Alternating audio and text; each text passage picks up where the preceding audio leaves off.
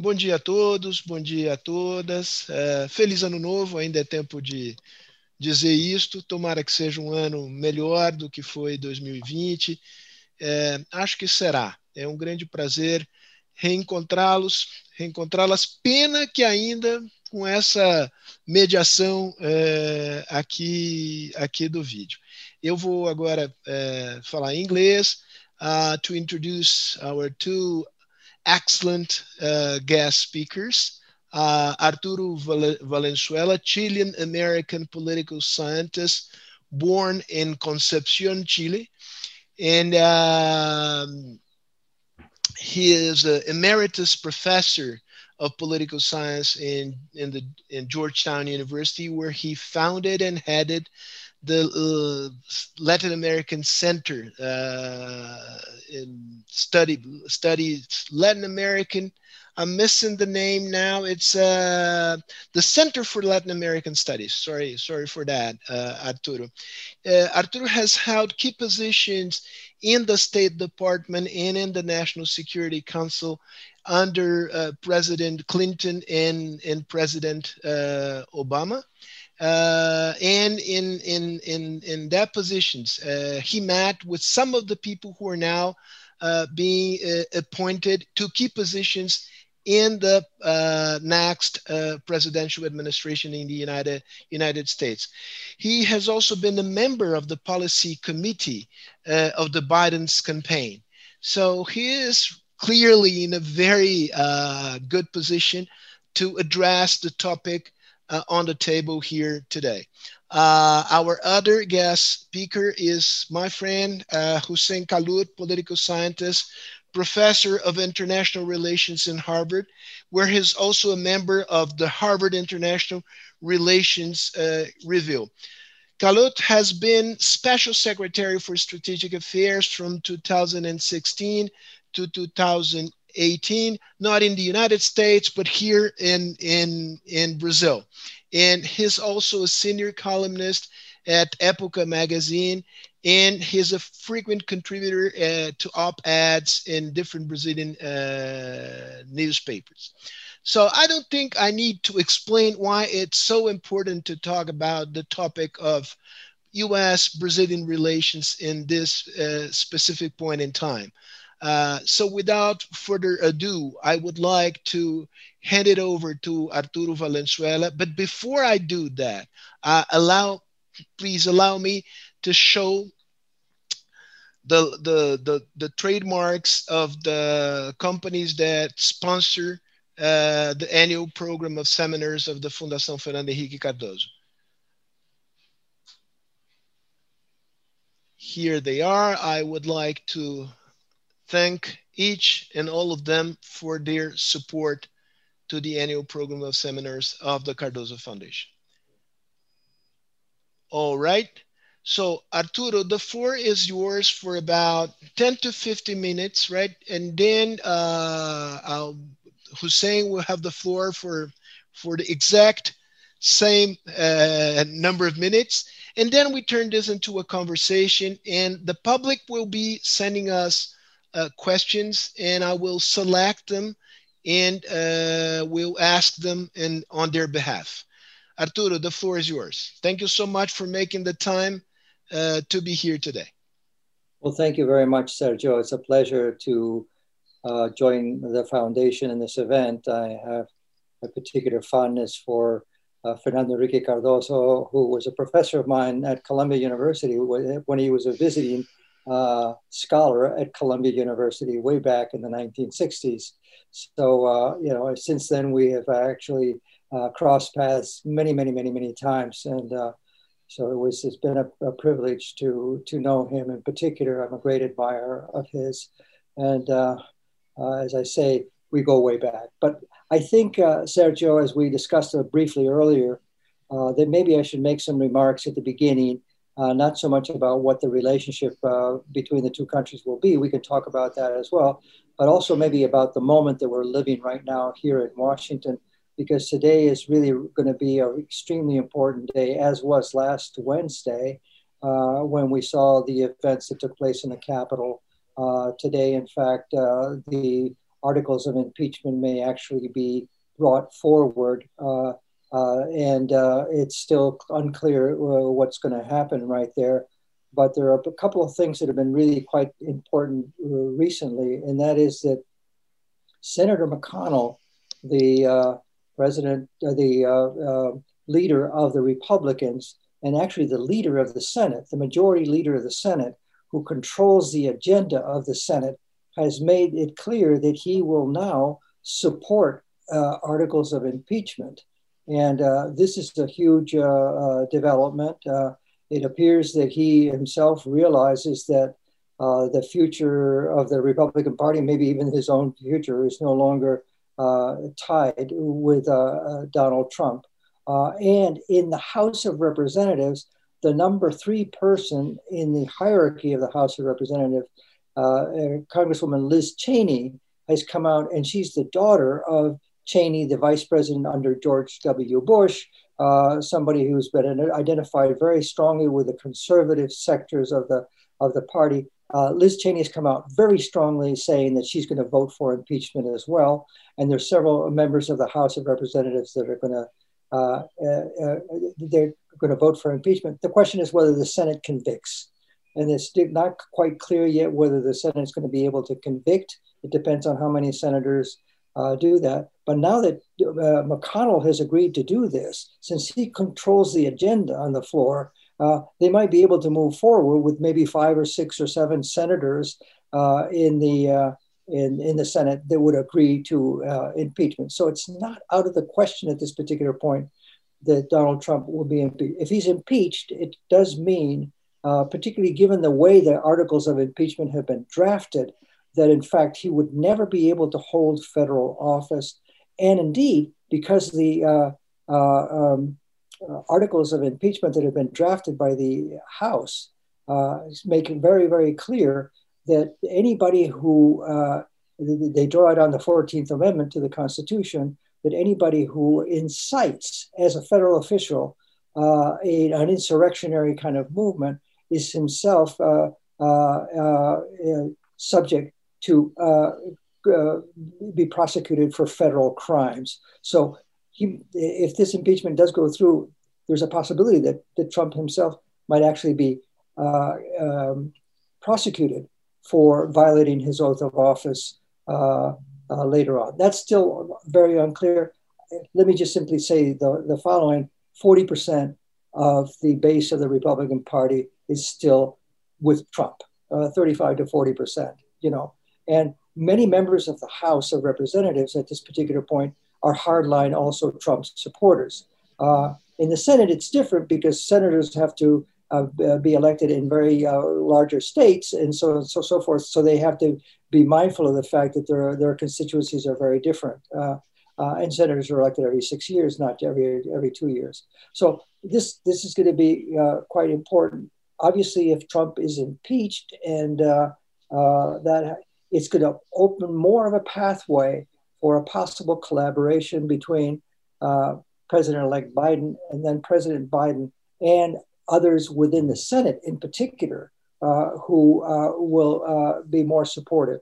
Uh, uh, Vice President, um, President elect Biden did speak with McConnell. They spoke on the phone, and Pre- President elect said to McConnell, Please allow me to uh, uh, send up for, for confirmation the various cabinet members that I've appointed. and I don't want the impeachment process to get in the way of that.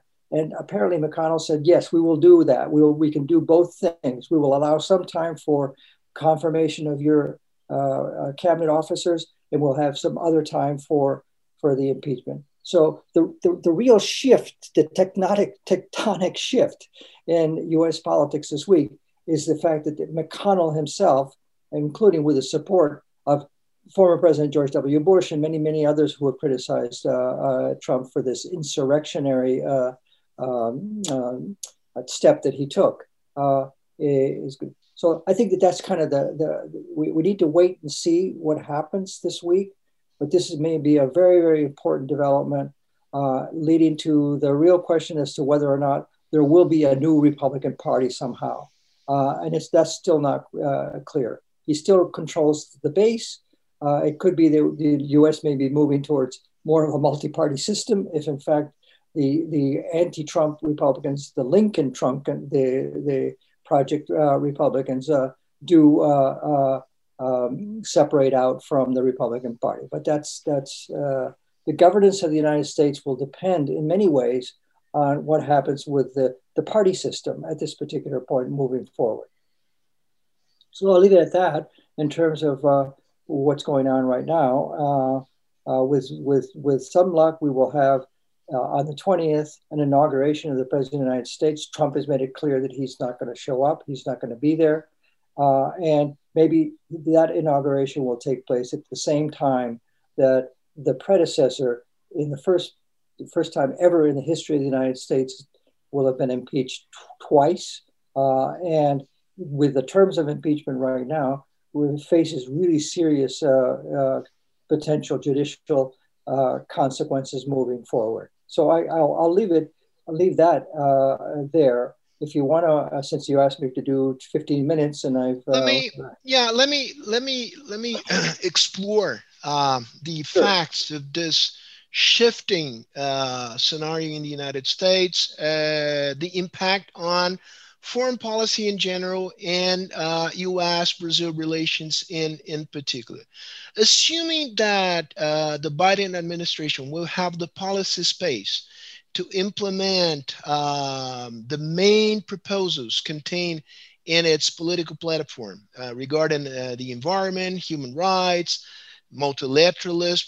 Um, how do you see uh, Brazil, uh, U.S. Uh, relations, the challenges that lie ahead for uh, the Bolsonaro administration in dealing with uh, the United States under President uh, Biden? Well, look, let me let me say the, this at the outset, as you implied in your opening introductory statements. I, I, know very well many of the people who have been appointed to these uh, high positions. In fact, I had the honor uh, when I was at the White House in the Clinton administration, the National Security Council, uh, of uh, uh, yeah, I was the director for the Western Hemisphere for the for the Americas at the National Security Bar, and my counterpart for Europe was Tony Blinken, who's now been uh, appointed uh, Secretary of State. Uh, uh, and in fact, uh, when uh, the Bush administration came in and Gore lost, actually he won the popular vote. Gore lost. Tony Blinken asked me to to be a member of a small group of informal advisors for the then president of the Foreign Relations Committee of the Senate, who was Joe Biden. Uh, and so subsequently, and then and then uh, uh, right now, uh, uh, many of the people who were my personal advisors when I was Assistant Secretary of State in the Obama administration are going to m- be moving into some really important positions, including a young man who was a student of mine and you, you, know was became my chief of staff, who will be at the National Security Council in, in charge of, of Latin America uh, Juan Gonzalez. Uh, and uh, so, so I, I, I really know, uh, and, and what is it that motivates these people? Number one, uh, clearly it's a, it's a very, very professional group of people. Uh, when I went into the Clinton administration the first time around, it, had, it was after 14 years of Republican rule. This was in the first Clinton administration when I was in charge of the relationship with Mexico, and I was I was involved in the NAFTA, that whole uh, sort of thing. But there was no bench you know, for the, the Democratic Party. This time there's a huge, very, very, very talented group of people in all agencies. I worked very closely when I was assistant secretary with Bill Burns, who's now going to the CIA. Uh, this is this is a first uh, for somebody from the State Department, actually, but he was ambassador to Russia uh, at one point in his career. It was a, uh, going over to the CIA. So it's a group of people who understand how you do foreign policy, who understand how the government works. You know that in fact this has to be uh, uh, there has to be coordination with the agencies and so on. Many of the things that have collapsed in the Trump administration so egregiously. You know there is no interagency process. It's uh, it's uh, uh, so I think there's going to be really professional management. These are people who are clear about what the fundamental interests of the United States are. But then, what are the fundamental interests of the United States uh, with in this perspective in this group? Uh, the fundamental interests are well, look, it's in our interest uh, to work together with other uh, countries across the world. We want to return to a, a, a, real multilateralism. This is not about America first. This is not about autarky. This is not about uh, you, you know uh, um, somehow uh, saying that, that, that that we won't deal with others. quite the contrary. even relationships with adversaries or potential adversaries, and we can talk about that as well, will be treated professionally, and it will be done uh, with the view towards multilateralism. And then let me uh, add, uh, in addition to that, that uh, there will, of course, be a, an effort to return to strengthening uh, international institutions instead of withdrawing from the, you know, the United Nations. Uh, and other international institutions in Geneva regarding health and commerce, et cetera, et cetera, the US will be back uh, uh, in, in, in, and the approach will be an approach that relies very significantly then on a dialogue uh, to rebuild the architecture of the uh, uh, international uh, Uh, system, uh, which was crafted, as you know, under Truman uh, with, you know, the creation of the United Nations and GATT at first and, and Bretton Woods, et cetera, et cetera. So this is Arturo, what, how how does Brazil fit in, now, into how does this Brazil picture? fit into it? How does Brazil fit into it? Uh, uh, it? We have to be really quite honest that that that the the close proximity uh, that Bolsonaro had and expressed uh, continuously uh, with Donald Trump uh, is going to be a, a, source of some tension, I think, and some some difficulty. the that doesn't mean that, let me just uh, repeat again, uh, this is a group of people who are, you know, who are con- uh, conscious of the fundamental interests of the United States. So given that construct, you know, Brazil is a very important country in that regard. And whatever the, we, we plan to do or what the administration plans to do moving forward is going to be thinking, yes, we need to definitely have a good relationship with Brazil. It's in the fundamental interest of the United States to do so. Uh, uh, but the question is, will there be some kind of a, a, uh, ability to have a constructive dialogue with this particular government when this government was uh, in some ways uh, so hostile to uh, the detractors of, of, of, Trump in the United States? this will be some difficulty. Let's remember, for example, an incident as important as the move on the part of Mauricio Claver Carone, uh, who was at the National Security Council uh, and uh, who, you know, in some ways uh, campaigned to become the president of the Inter-American Development Bank. If it hadn't been for the support of uh, Colombia and and Brazil, that would not have happened. Everybody, including the Chileans, uh, who aligned really much more with Colombia and, and Brazil regarding to Venezuela, uh, warned that in fact uh, what we needed to do was to wait until after the election before you do that sort of thing. But what that did was to break a tradition that goes way back to the Alliance for Progress when these institutions were created, that the Inter American Development Bank would be in the hands of a Latin American uh, person. In fact, people were even thinking of a first woman president of the Latin America of the Inter American Bank, but no, no, uh, you know, so so these are complicated. What, do, what, what does the U.S. do now with the Inter-American Development Bank, with a person who was uh, in charge of the bank now, who was so hostile to so many of the the, the, the policies that the uh, Biden administration is going to want to undergo. So th- these are some of the points. So let me just summarize it this way, uh, Sergio. You know, uh, the, the U.S. is going to insist, I think, uh, that there are certain critical things that we need to sort of share.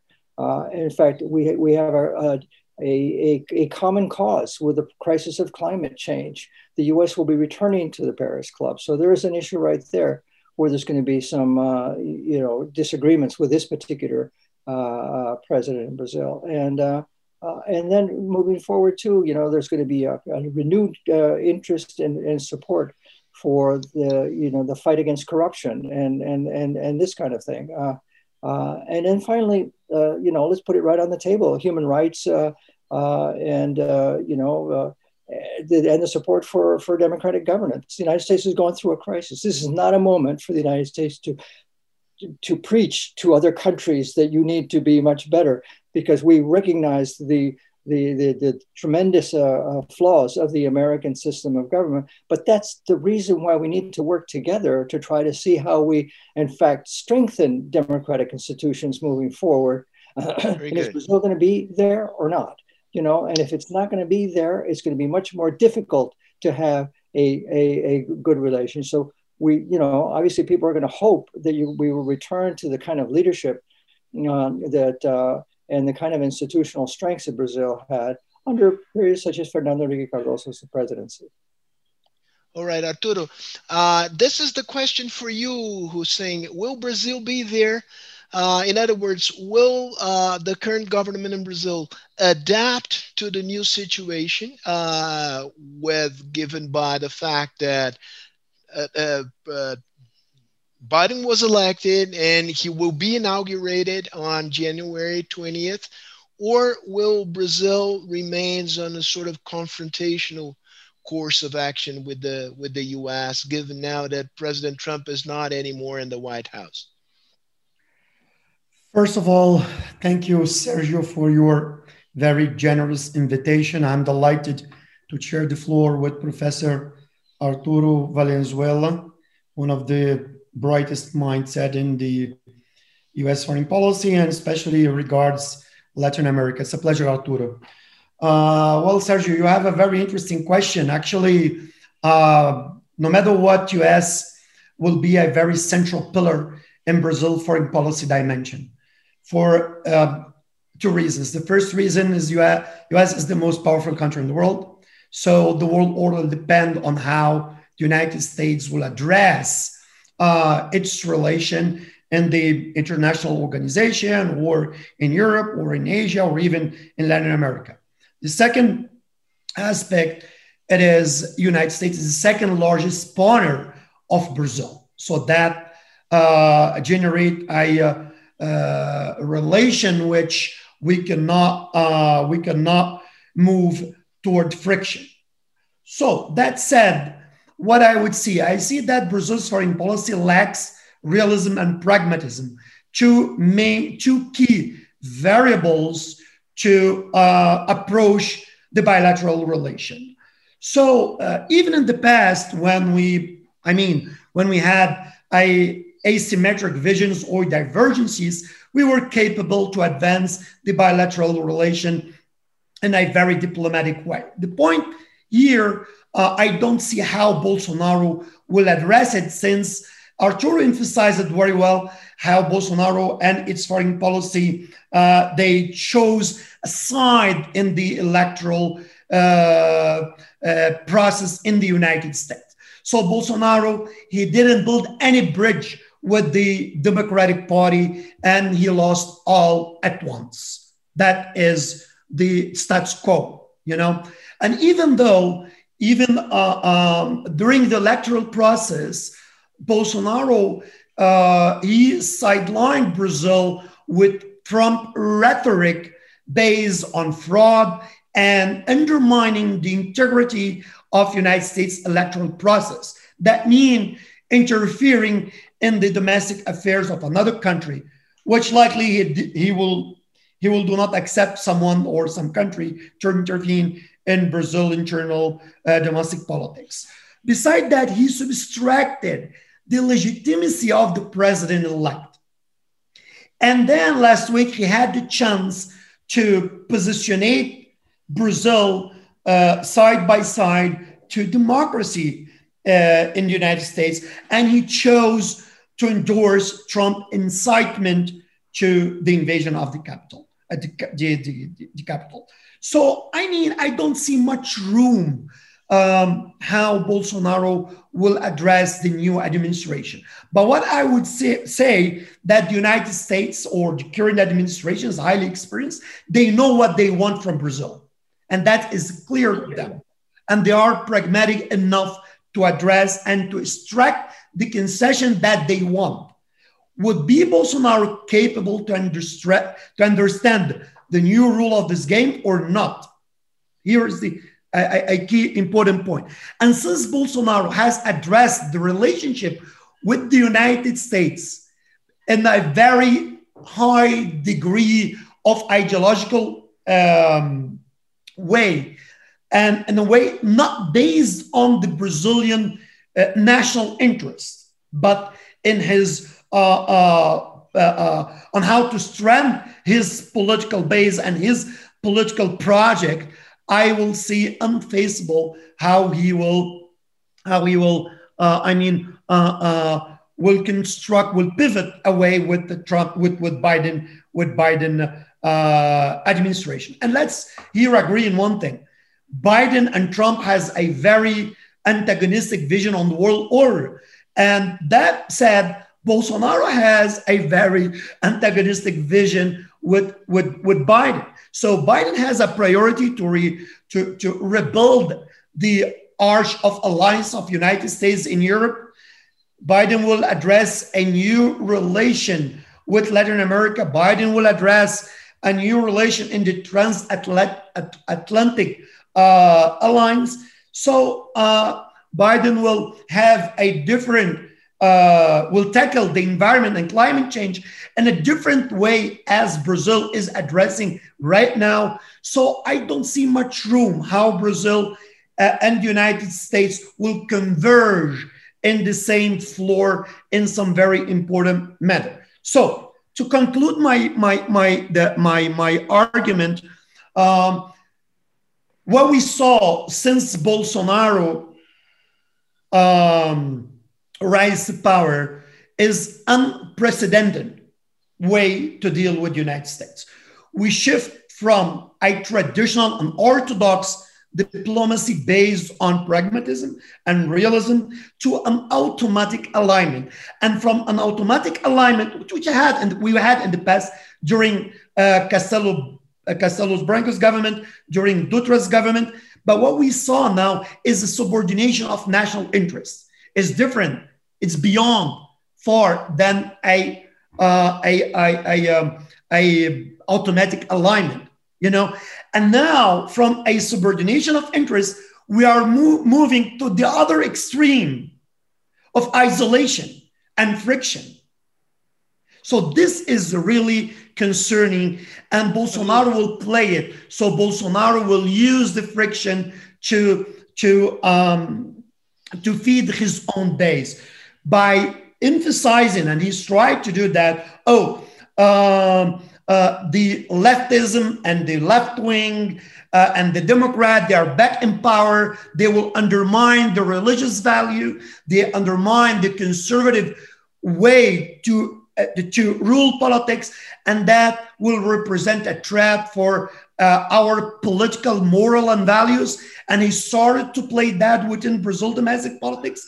So i'm really afraid about the level of friction that uh, that that that will be imposed say, let me ask you let me ask you our politics.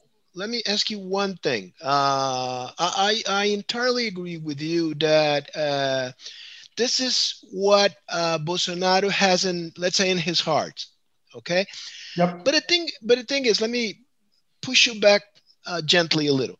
Uh, uh, uh given the fact that the U.S. is the second most important uh, trade partner uh, for Brazil, given the security ties, given how important the U.S. is, given the fact that Brazil is somewhat at loggerhead also with China, don't you think there would be a lot of pressure on Bolsonaro from the military, from the business uh, people, uh, in order to adopt a more, slightly more pragmatic uh, uh course of action when it comes to, to U.S.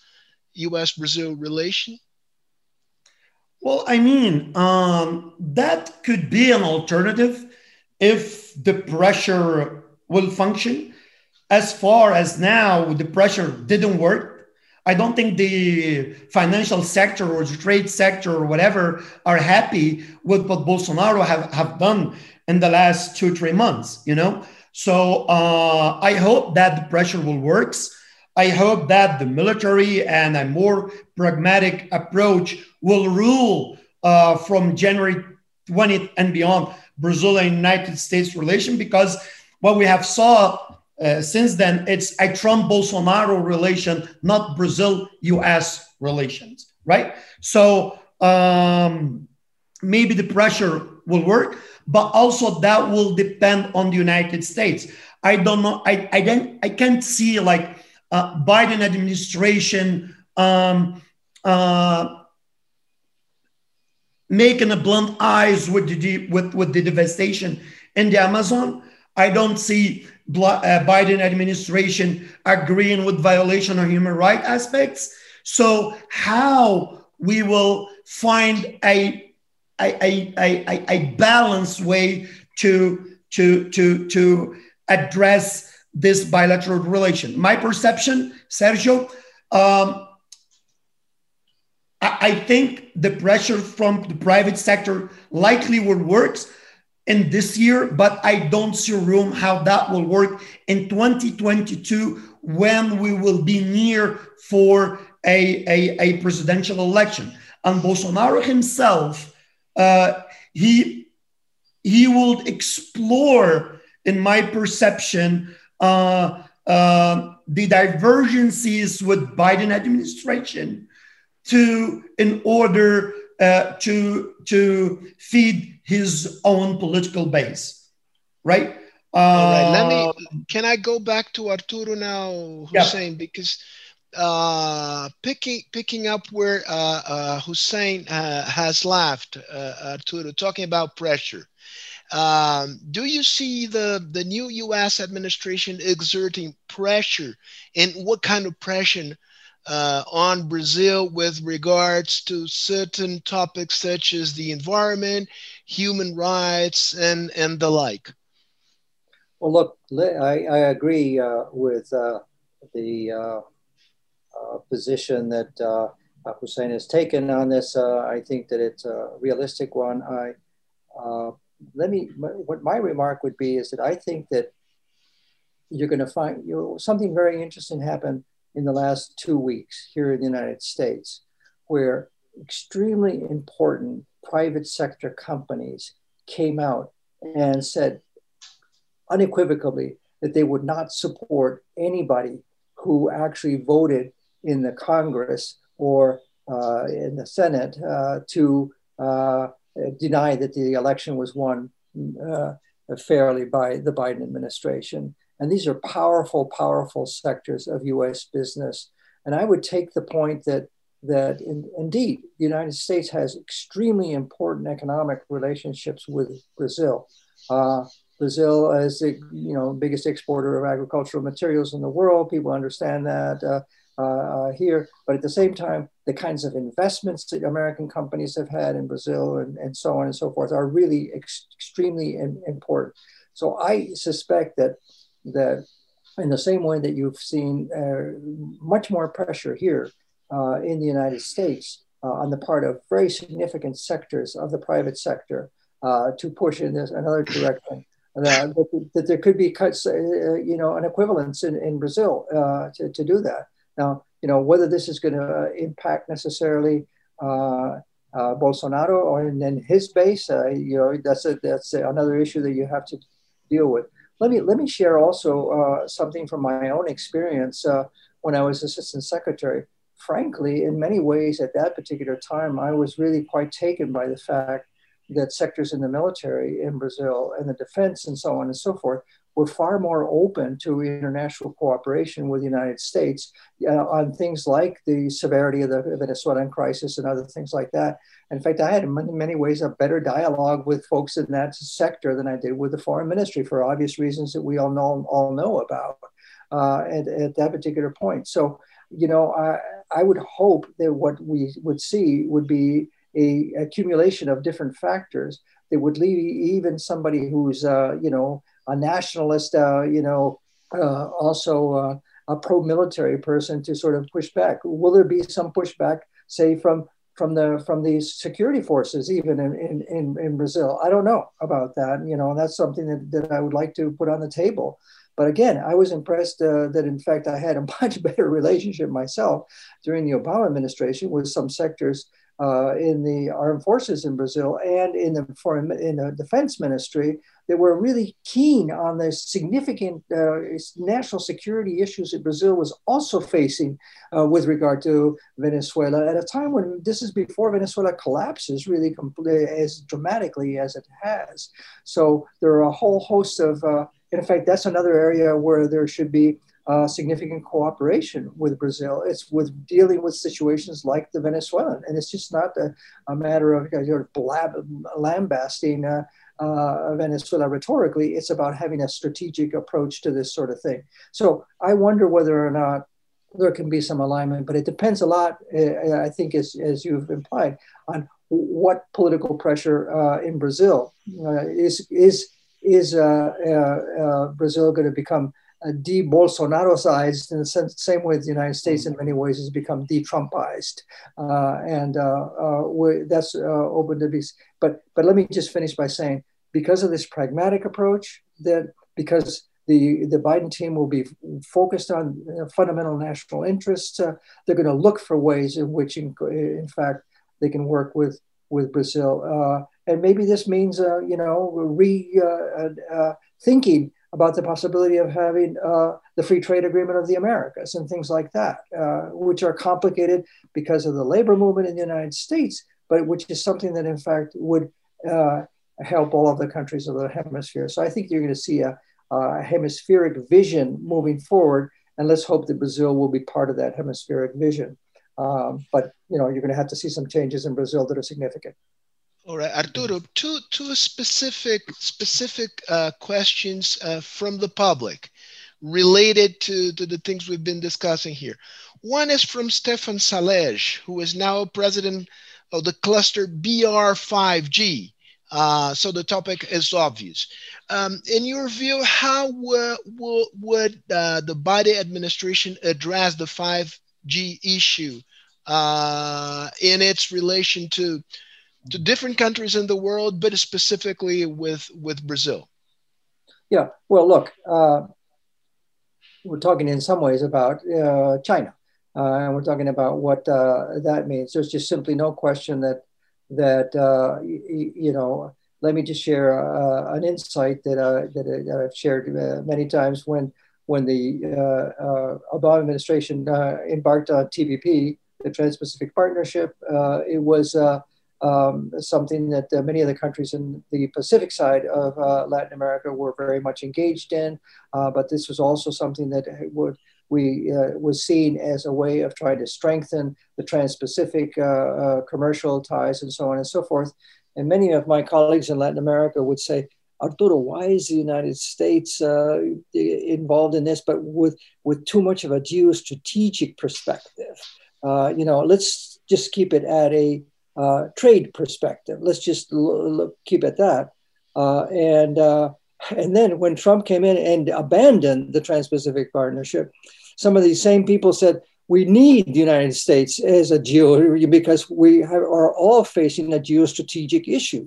Uh, because we cannot necessarily tolerate the way in which China, uh, with many countries, uh, is violating, in fact, international rules.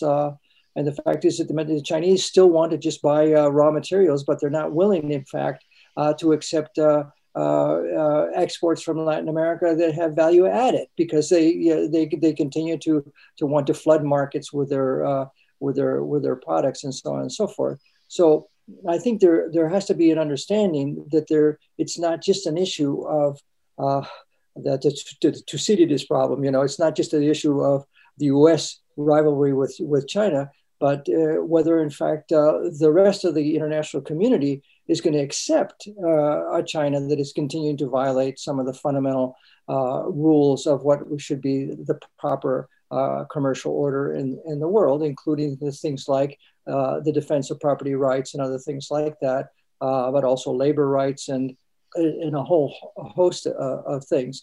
So again, my insistence would be in, in that the Biden administration will look at this understanding that there's a tremendous national security and uh, economic uh, security interest in having a good relationship with Brazil and with the hemisphere. Uh, but at the same time, let's get together and see how we can jointly discuss the enormous challenges that are faced by uh, a situation where we need to get back to a rules based, a rules based uh, international system, both in trade as well as in climate change, as well as in many of the other issues that the the the, uh, the planet now faces. Would you go as far as saying that in that case, Brazil would have a wider range of maneuver uh, with relates to 5G if the Bolsonaro administration can understand the new game in town compared to either or that prevailed under Trump uh, or or you say well, this, I'm jumping I'm jumping into conclusions. Yeah, no, no. I think that you know uh, that would be to speculate the specifics of it, but it would that would that would ignore, I think, the fact that what would be required as well is not mm-hmm. just on a specific issue like uh, uh, Huawei or uh, you know 5G. Well, we will give you a pass. The real question is: Are you or not committed also to a rules-based international system? You know, which is something that has to be done as well in whatever conversation the United States uh, has with the Chinese moving forward. This is a situation where I think that uh, it has to do with uh, will there be a, uh, a sort of consensus on the part of countries that want a rules-based international world to move in that direction. And where will Brazil be? Will Brazil be sitting way out here, uh, just sort of simply I wanting to, you know, uh, do uh, my special own my our own deal with with China, or are we going to be part of this of this consensus? And and and, okay. and I I think that this has to do with with also the the, the this the new administration, the Biden administration, is going to take seriously the fact that you have to engage with China, but at the same time, you have to engage with China with clarity.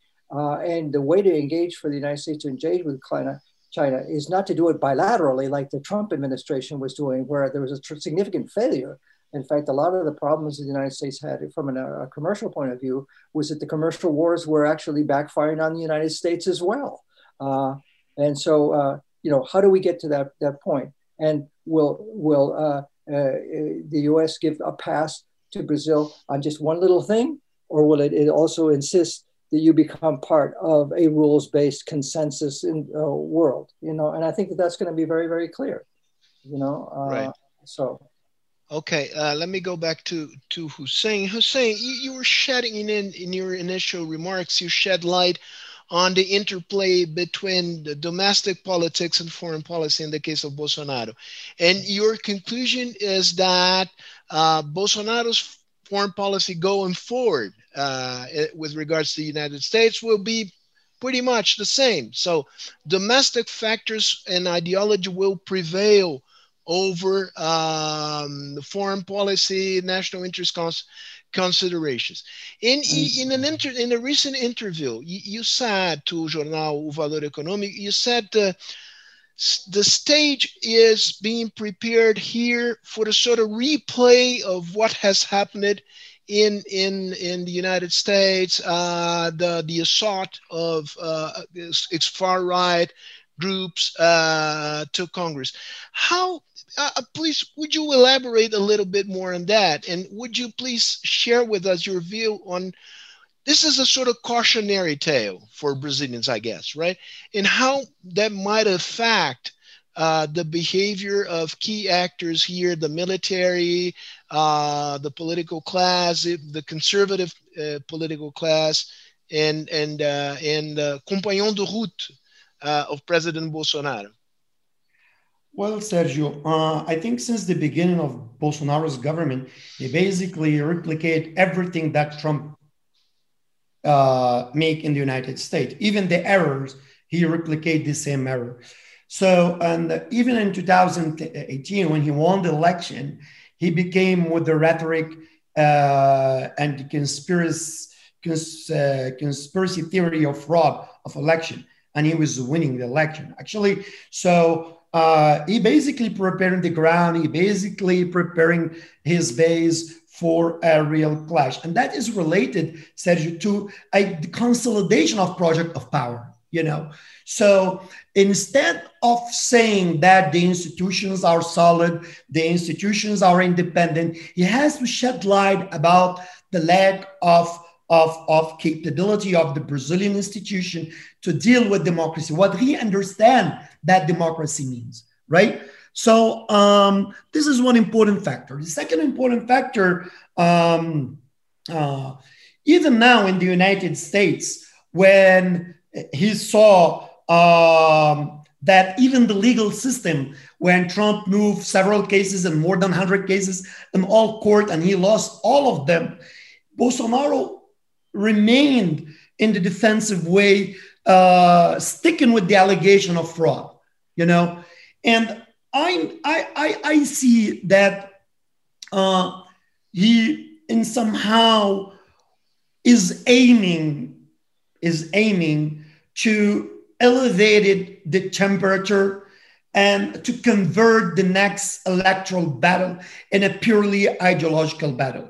When you have an ideological battle, you have you, you, you don't have actually to be uh, to be accountable, or he doesn't want to be accountable about real projects of public policies. You don't have to answer about the economy. You don't have to answer about education. You don't have to answer about the devastation of environment. You don't have to answer about the pandemic. So when you have only one key, and the key is ideological, you protect your government and you protect yourself, okay, in, in, in, in this battlefield. And this is strategic, you know? So as much as he moved the, the, the epicenter of, of, of, uh, of the next election to a ideological clash, as much as he perceived himself and his project protected.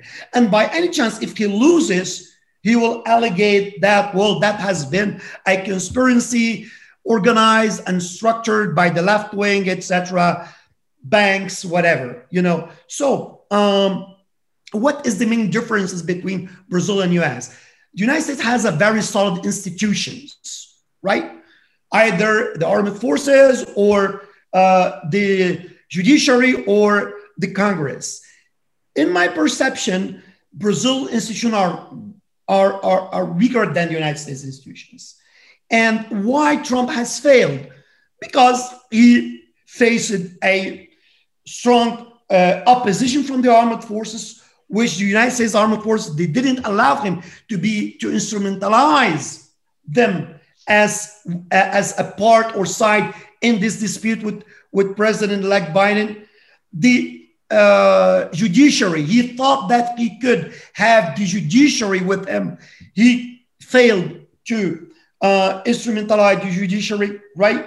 And now we are facing what's going on with this, uh, um, with, with what has happened last week uh, against the United States Congress. We've seen a split even in the uh, Republican Party.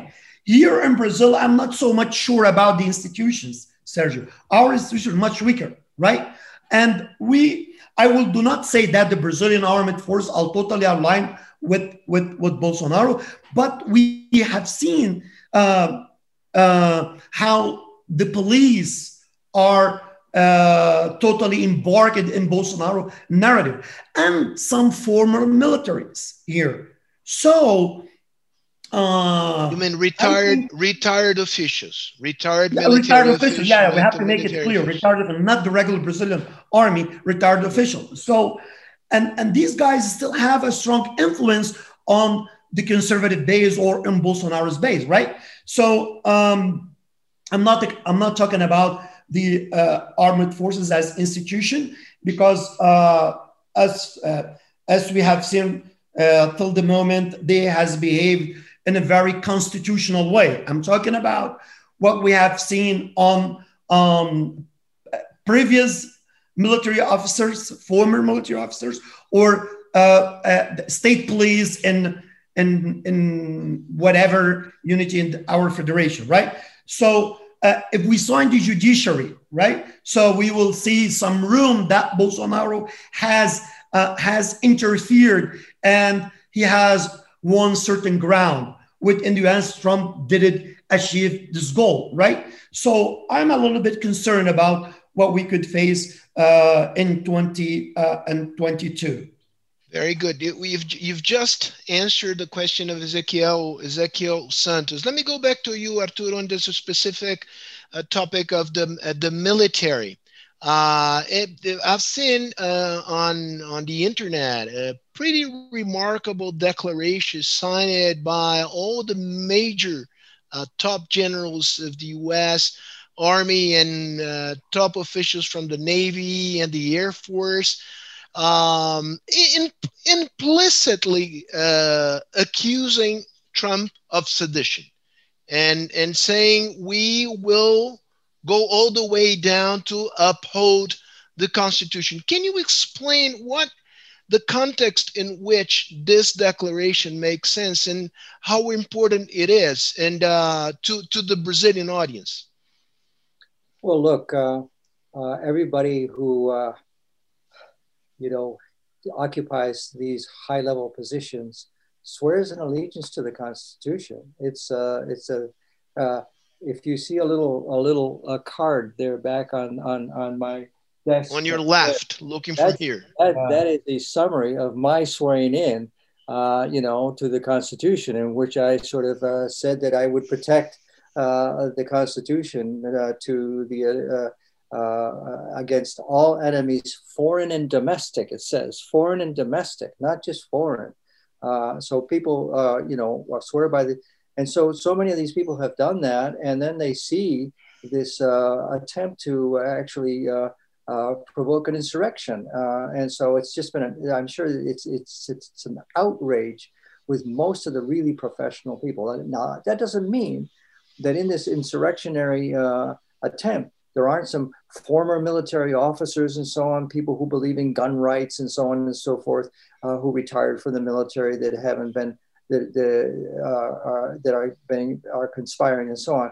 But let's also remember one thing. For example, the U.S. Armed Forces today, at, at the level of of, uh, of uh, is a volunteer armed forces. It's not a people aren't conscripted into the armed forces.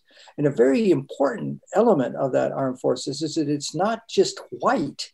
Uh, it's a very integrated armed forces. Many of the people who go into the armed forces are, in fact, in fact from minorities and even from, uh, you know, with Latin American background and so on and so forth. So they're not necessarily part of this, uh, you know, Weltanschauung uh, that, uh, that these people have been trying to, to, to sell. Uh, not only uh, top level military officers, every single living Secretary of Defense both uh, in Republican governments and, and Democratic governments came out and strongly uh, disabused uh, Trump of the fact that he had uh, supposedly lost the election and, and, uh, and uh, was still claiming victory. that was a, a, very significant pushback. And you're seeing that among other sectors as well. So I take the point that, you know, if your institutions aren't uh, aren't strong, this is uh, can be a difficulty. But I'd like to add one other element on this. One of the other things that actually contributed to the collapse of, uh, of Trump himself was his in incredibly incompetent management of one of the most significant crises that this country has ever faced, uh, uh, you know, in modern times, which is the pandemic which is sounds sounds quite familiar Brazil, to us. And in Brazil, it's happening the same way. So when is it that you're going to get people in Brazil that sort of say, "Hey, is this the kind of management we want? Is this the kind of leadership that we need?" You know, come on, people are dying every day. In some ways, uh, Brazil is under Bolsonaro is trying to do the, is to become the most successful country in the world and not beating the pandemic. By the way, Arturo, uh, the the Asso Association of Manufacturers manufacturers released a, a pretty impressive uh, note condemning the the Capitol Hill assault. But how did it take so long for business people in the U.S.? This is a question that is coming from Yacoff Sarkovas. Um, why did it take so long for them, uh, for representatives of the business class, to to go public and condemn uh, Trump? Well, I think it's because they were they were somewhat cautious. They weren't quite sure what was going to be happening. So when the outrageous incidents in Charlottesville, or when uh, the Black Lives Matter issue came out, many uh, were concerned about it because it, in fact, uh, and and and some companies did, did take some distance from that, but they were obviously concerned about their interest. And you know, you had to have to add another uh, dimension, and that is that not necessarily Trump, who was the architect of much of the economic policy of the uh, Trump administration. Uh, it was a you know a very conservative Republican Party that was part of the uh, economic policies of it. the tax cut uh, for businesses and so on and so forth. So they viewed the administration in that point as being much more, uh, um, uh, you know, loyal to their interests uh, and uh, and and is a pushback against uh, people, particularly with a with a strong rhetoric on the left in the United States within the Democratic Party itself that their responsibility was all the billionaires and all the you know large companies and so on and so right. forth. Uh, so that led them to uh, but you know, I think a, a, the point came uh, with uh, t- two factors. I think the mismanagement of the pandemic began to to lead many uh, people to think that look, we, we, can't. This is a national security and an economic security issue. We're facing one of the worst crises since the, uh, the Great Depression, and it's going to be extremely difficult to get back. So that's point number one. But then point number two, when the uh, uh, the, the Trump world decided that they were going to sort of fight uh, a, a, what turned out to be a legitimate election. That was just much too much for you, you know these people, and uh, so that it's not only the National Association of Manufacturers but other going, very significant uh, business. Going going going forward, uh, have they learned the the hard lesson for good? uh, or uh, so in other words i'm i'm asking you to to sort of attempt to to predict how long in uh, trumpism can endure without trump assuming that trump will be in a way or another probably out of politics for for uh, for a long period of time. That's a good question, and he might actually not be able to uh, uh, serve if, in fact, uh, he's convicted of something. And this is not something that's completely out of the question because there's so many investigations of the improper activities that his companies uh, engaged in, and now, of course, he does have the possibility of being actually accused of uh, violating federal laws as an official of the United States uh, in violation of the Constitution by, uh, you know, supporting an insurrection. So, so you know, this is not out of the question. Now, the, it's a valid uh, question, and I don't think we're ready yet to answer that because the base is fairly strong. the, in other words, Trump was able to take over the Demo- the Republican Party uh, we, we can't uh, ignore that uh, fact. now, not all of the Republican Party, but a significant number of the Republican. In, in fact, Politico has a poll out today saying that 40% of the Republican Party says that they would vote for Trump uh, again, you know. Uh, 40, 40%. You know, 40%. Now, I'm not really sure that that, uh, in fact, it's so much harder nowadays, those of us who are social scientists, to do any kind of significant polling uh, on these sorts of issues that it's not quite clear that it, that it that that's necessarily where it's going. But there is a crisis of the Republican Party that still needs to be sorted through uh, to see where that's going to be going. Um, but I don't. I I uh, am quite uh, confident at this particular point. As Hussein said earlier, the, the institutions in this country actually did work. The, the courts really did reject 60 some odd, you know, appeals. Uh, and uh, in state after state, it's a state, it was Republican officials in the electoral process who uh, recounted votes and so on and so forth, and did not uh, uh, buy into the argument that, it, that, there was this massive fraud, the worst fraud in the history of the universe. Uh, this is not the kind of uh, thing that we would. So I have a feeling that what you're going to see is a reconfiguration of the Republican Party. Uh, and then finally, let me just end with this one uh, point. The reason why we've been facing all of this stuff The reason why is because this country is legitimately and significantly changing and has already changed. It has already changed. Uh, it is no longer, there's a, from a demographic point of view, uh, there are two th- sorts of things. You know, uh, the aging population tends to be more white rather than than than than, than, than younger because of immigration into the United States.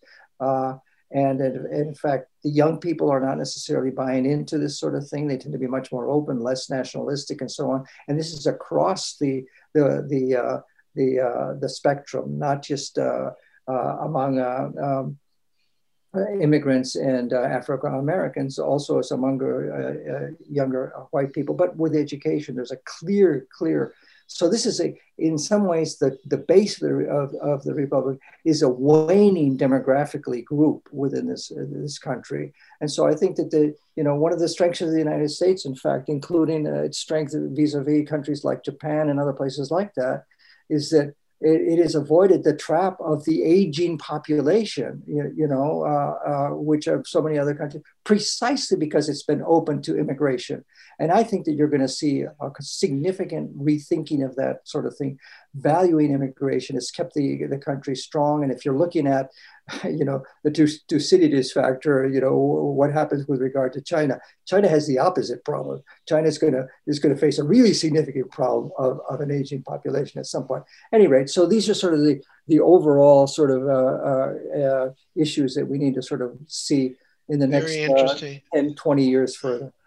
Arturo, we, we are approaching the final the, the final part of our conversation. I would like you to uh, later. Now I'll go back to Hussein, but what I would like to explore uh, uh, when I come back to you is give, assuming that uh, the United States is really shifting in demographic terms, in, in cultural terms, and that and that that bodes well to the to the Democratic Party as as we know it. It's a complicated party also, but assuming that it is that the Democrats will be in the White House and will have majorities in, in Congress for, for the foreseeable future.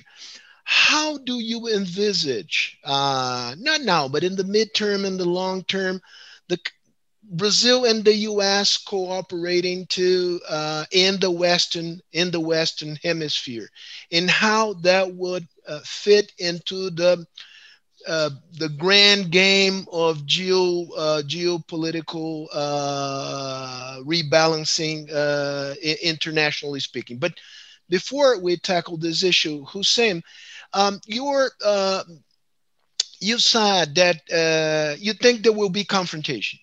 And what are the issues on which you think confrontations will be more acute? Environment, for instance.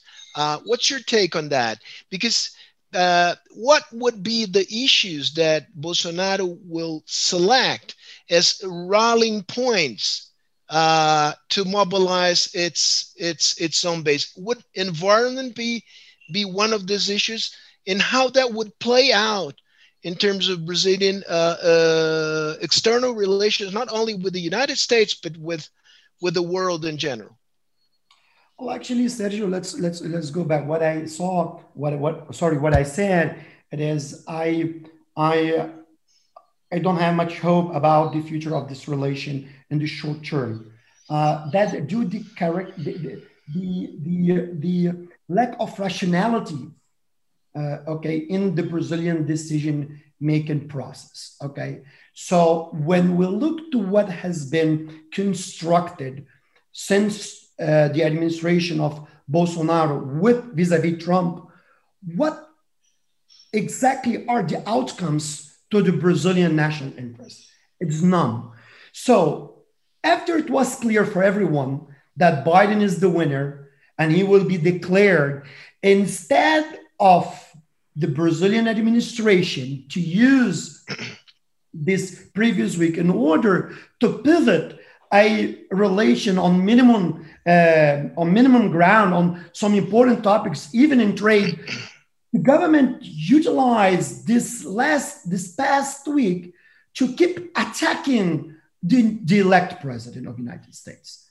you know. So I don't have any elements to say, well, you know, from 20 uh, from the 21st of January, everything that was gonna change, right? So there's no element that we could that we could assess what will be the future. Okay, so this is one point. The second aspect, okay, China, China, maybe Brazil has very important card is the 5G.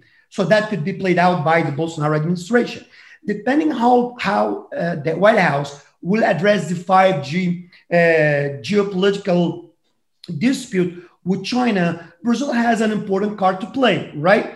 Uh, how much this card will be valuable for the Biden administration also will depend on several aspects. So let's see, let, let, let make it clear. You know, a relation among countries such as Brazil and United States depend on presidential diplomacy to move forward and to move appropriately and fast. So what I would see is a relation uh, doomed to be based either on friction or in a very bureaucratic level, right?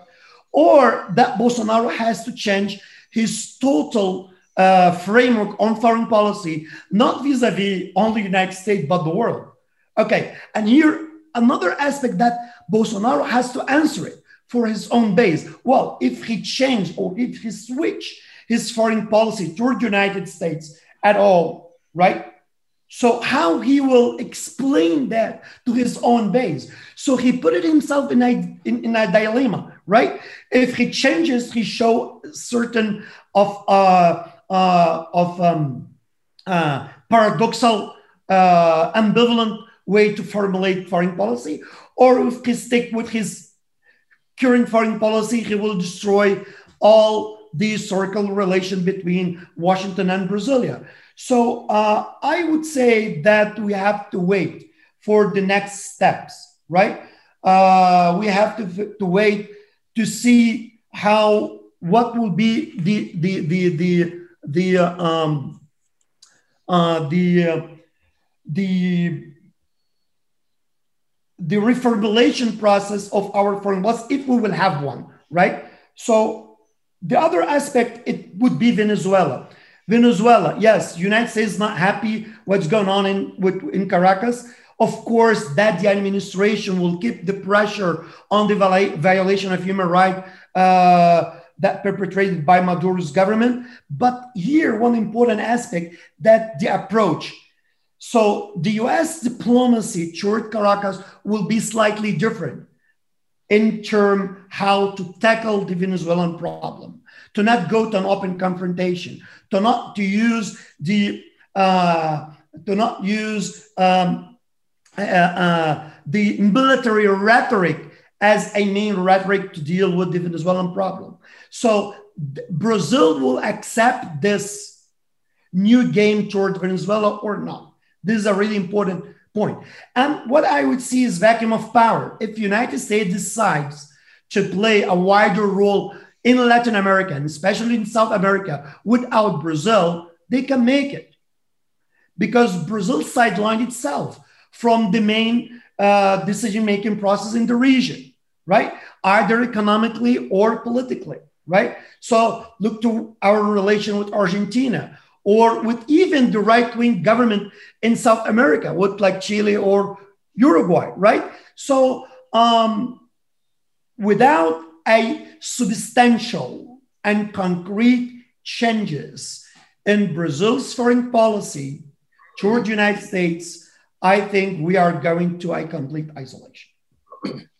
Do you um, two two things, Arturo? Do you agree with the final statement uh, of Hussein that Brazil can go into complete isolation, and that the U.S. can uh, afford not to deal directly with the with Brazil in the region, and uh, and uh, to strengthen its relations with with our neighbors? Uh, first, do you agree with that? And and then uh, the same questions uh, question for the, for the two of you, a question that uh, our public has been hitting on since the beginning of, of our conversation. Do you think the, the, the decision taken by a Ford company to, to go out from Brazil, uh, that that the election of Biden and the the predictable frictions between the two countries can can have played a sort of the, the role of a tipping point in that decision uh, uh, of, of the Ford Ford uh, Ford company or, or, or not. But before you address this a specific question, uh, Arturo, please let us know whether you agree with uh, with uh, what Hussein has just said.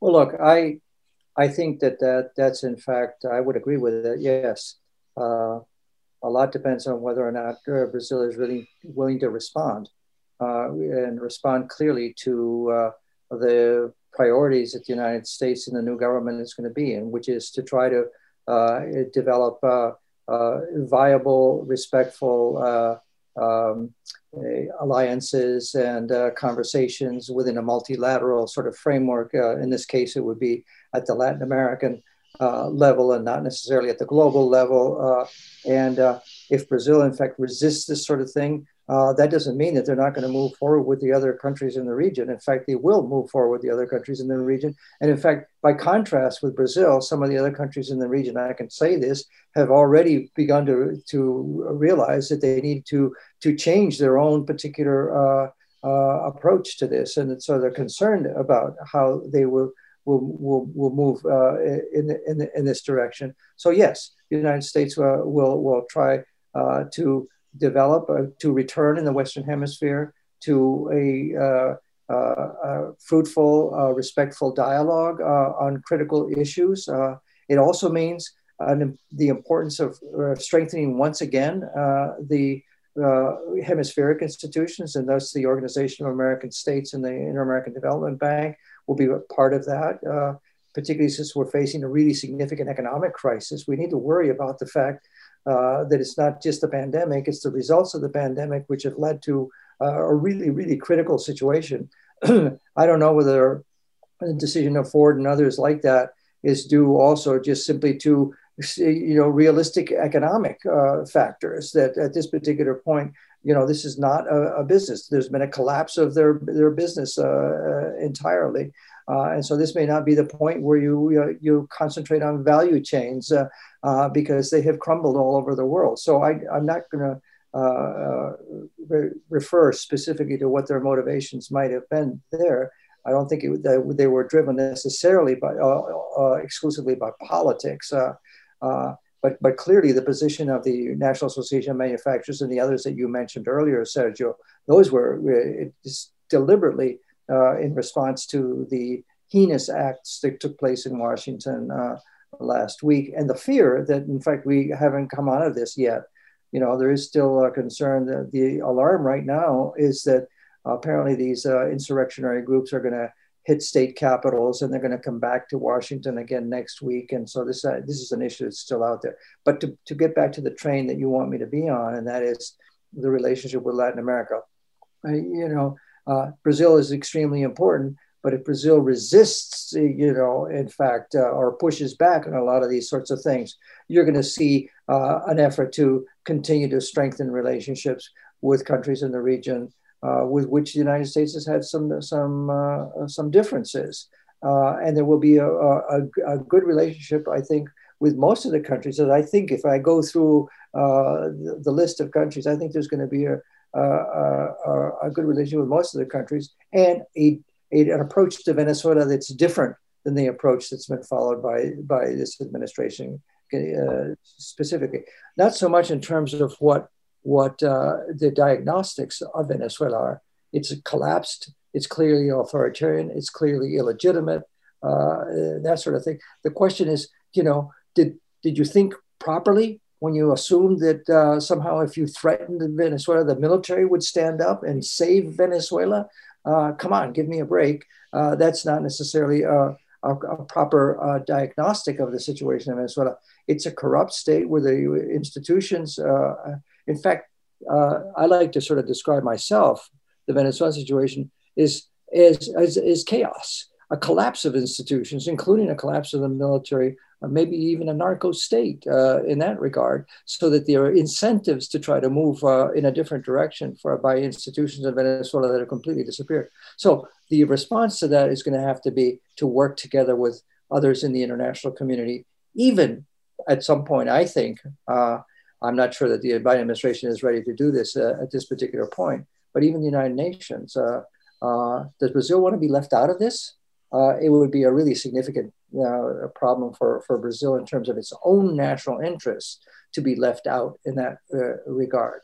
So now, that doesn't mean that doesn't mean that that other pri- priorities the United States has in the world aren't really significant. The problem that we always have in the Western Hemisphere is that it's extremely important in terms of the national interest of the United States, but you know it obviously has to be at a, at a somewhat different level than the kinds of things that uh, Senator Kerry is going to be working on uh, uh, for the administration. Uh, and that is the Iran issue, the Middle East, et cetera, the relationship with Russia, et cetera, et cetera.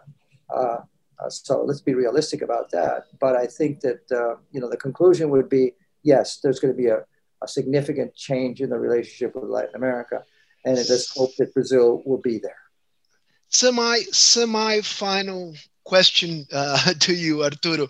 Uh, if Brazil uh, resist and repeal, right, the, the, the, the, the, the, the Biden's policies uh, to the to the region in, in, the bilateral relations, do you think that uh, would would sanctions be in the card from the U.S. on Brazil, and uh, or not?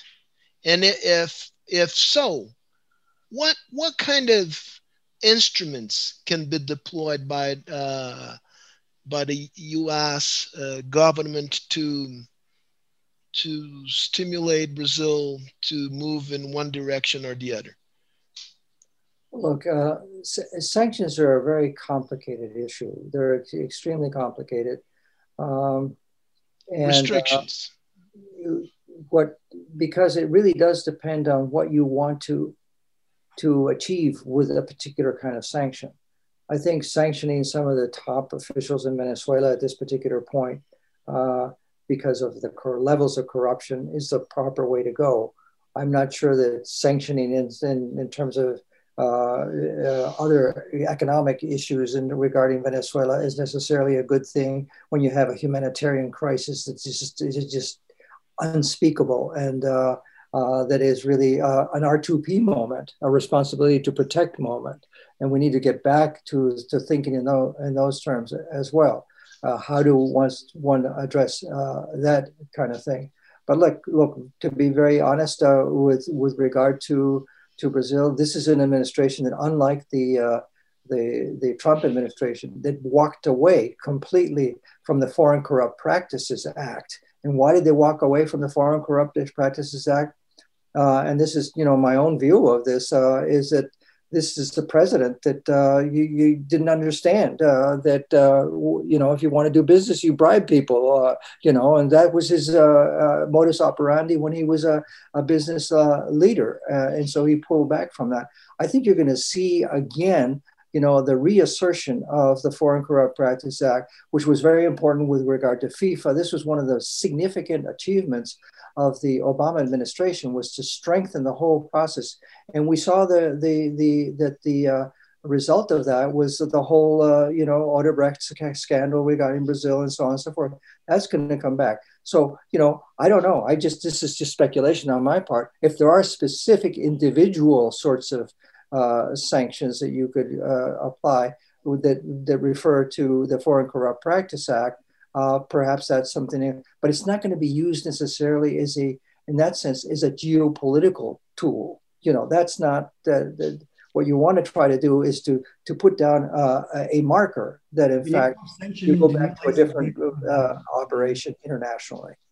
All right, we've we've talked about the the this uh, the stick. Let's talk a little bit, and this is we have to close the carrots. What kind of incentives can the U.S lay on the table to uh, make Brazil move, let's say, in the in the right direction or in the direction that that is deemed right by the the Biden administration?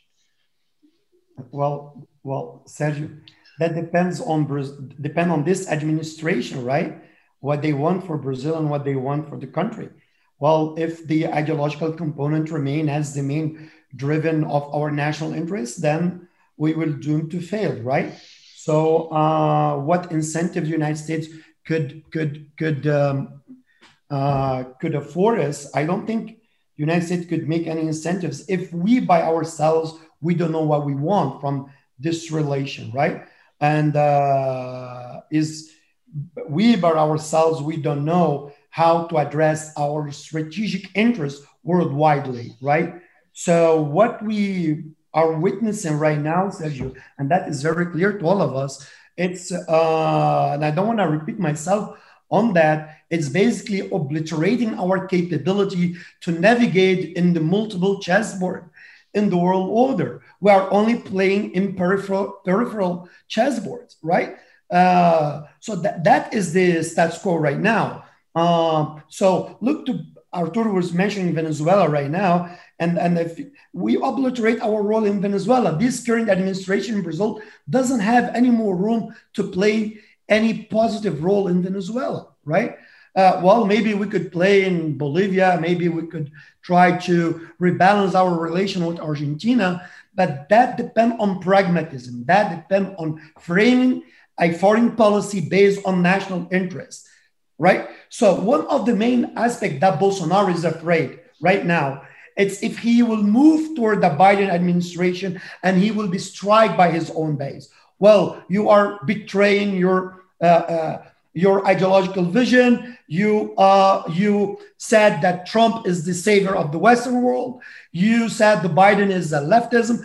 Uh, Biden represents socialism, and now uh, you are trying to uh, I frame a more closer relationship. So Bolsonaro is very very cautious about how his base think about uh, its next step. So why he will be why he will be in the, in the near future uh, uh, playing a double standard role. In the one way, he will emphasize the importance of the United States, but in the other, the other hand, he will uh, he, he will he will stick with his positions about about uh, what pleases his his own base, right? So it's it's it's it's a very delicate situation that we by our own hand we put it ourselves in in in in, in the corner. Now we don't know how to leave it, right?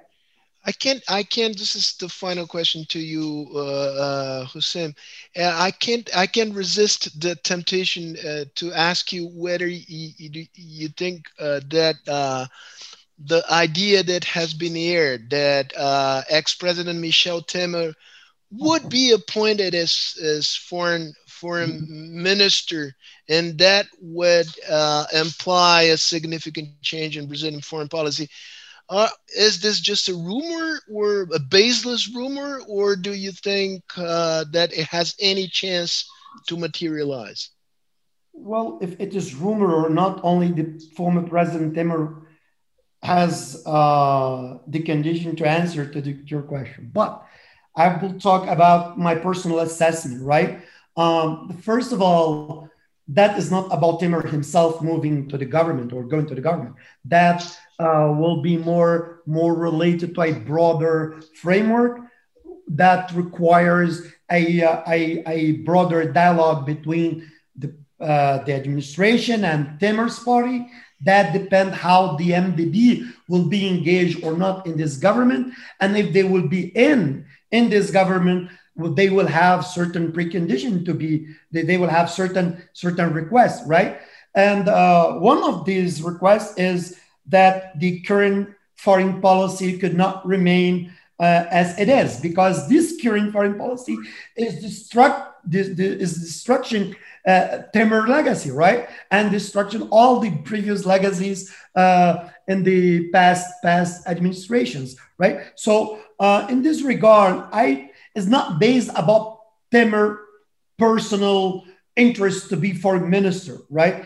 It's based about a wider framework that depends on his own party, and that depends. Well, if Temer will participate in, in Bolsonaro's government, well, depend. Does the MDB will have a wider role or only in foreign policy? This is first question. Second, this foreign policy will remain the same or will change as all? Well, that Bolsonaro has to answer to this question. Will will will Bolsonaro will be capable to switch his foreign policy to a new pattern or not? And I don't see much uh, room that Bolsonaro will change his uh, foreign policy framework in order just only to have Temer and the MDB in government, right? So um, I believe it's more about rumors than in realistic facts. Thank you. Very enlightening remarks, uh, Hussein. Final question, and then we close. Arturo, concluding remarks. I've mentioned uh, the carrots. The carrots now, and uh, the carrots, let's say, in the future. Uh, let's say uh, Trump was not forever. Bolsonaro will, will, diamonds are forever. Presidents are not. Uh, so uh, speculating about the future beyond Bolsonaro. First, now, what kind of incentives that the, the U.S. can lay on the table uh, to to incentivize Brazil to move in this or that direction, and then uh, a more long-term view on uh, how and on on what basis the cooperation of Brazil and the U.S. can be laid in the future uh, post Bolsonaro's future. Well, look, in a very simple way, uh, there has to be a commonality uh, of, of not only interests, but also in this particular case, we're not talking about a situation like the one between the United States and China, where there is a built in adversarial uh, uh, issue. Uh, the Thucydides problem, you know, the what does the you know world power uh, face when it in fact uh, it is. with regard to Brazil, that's not the case uh, at all. The, the real question is, in fact, whether the Brazil is going to be at the table, you know, when the uh, the new architecture or the renewed architecture of the international system is worked on. And, and this is really up to Brazil. Is Brazil going to be off the table? Brazil will still be a brick in a sense, you know, but maybe the brickness, you know, maybe maybe it's going to be RICS, you know, if Brazil in fact does not uh, join the consensus, uh, you, you know, that you see among uh, countries in Europe and the United States and others that are committed uh, to addressing the fundamental problems of the world, uh, including climate change, but also, you know, strengthening democratic institutions, the rule of law, and so on and so forth. If it's not at the table there, it's going to be, you know, uh, sidelined. Uh, uh, and uh, it's going to be, uh, you, you, know, a problem for Brazilian national interests. And I think that you know, it's it really does depend on other sectors within, uh, I think, Brazilian society to try to see how they can convince uh, the the Brazilian people. And in some ways, you know, you've got a, a similar issue uh, that in the United States. How do you de-Trumpize um, the United States uh, uh, uh, with the, the, the, the, the fundamental base right there. And you're seeing that process moving forward in the United States. Let's hope that that process either leads to a significant shift on the part of the current uh, uh, uh, leader, which I doubt, but at the same time, the, if the shift doesn't take place with this particular leader, that the institutions in Brazil and that the forces in Brazil and that people who really care about Brazilian fundamental national interests uh, uh, will understand that it's not uh, any place for Brazil to be in this place. One can understand why they grabbed onto Trump, but Trump, I think, is history at this particular point. And if you want to be part of history, you have to also be part of the post Trump history. Arturo, I, I couldn't I wouldn't and I couldn't say better than you than you did. Thank you. Thank you so much, really. Thank you so much for your precious thoughts, for your disposition to make time to be here with us today and to share your views. The same, uh, Hussein, always a pleasure to listen to listen to you. Thank you so much for your enlightenment comments on the interplay between domestic politics and, and, and foreign policy. It really added a lot of value to, to the discussion. Thank you all for. Uh, let me now turn to Portuguese to say goodbye. Uh, um abraço a todos e todas que ficaram conosco até este momento. Uh, Arturo e Hussein, presidente Fernando Henrique, eh, está nos assistindo nos assistiu e tenho certeza que é, apreciou muito a nossa, a nossa discussão e manda abraços é, calorosos, Arturo. Um abraço grande a todos e até a próxima. Até logo.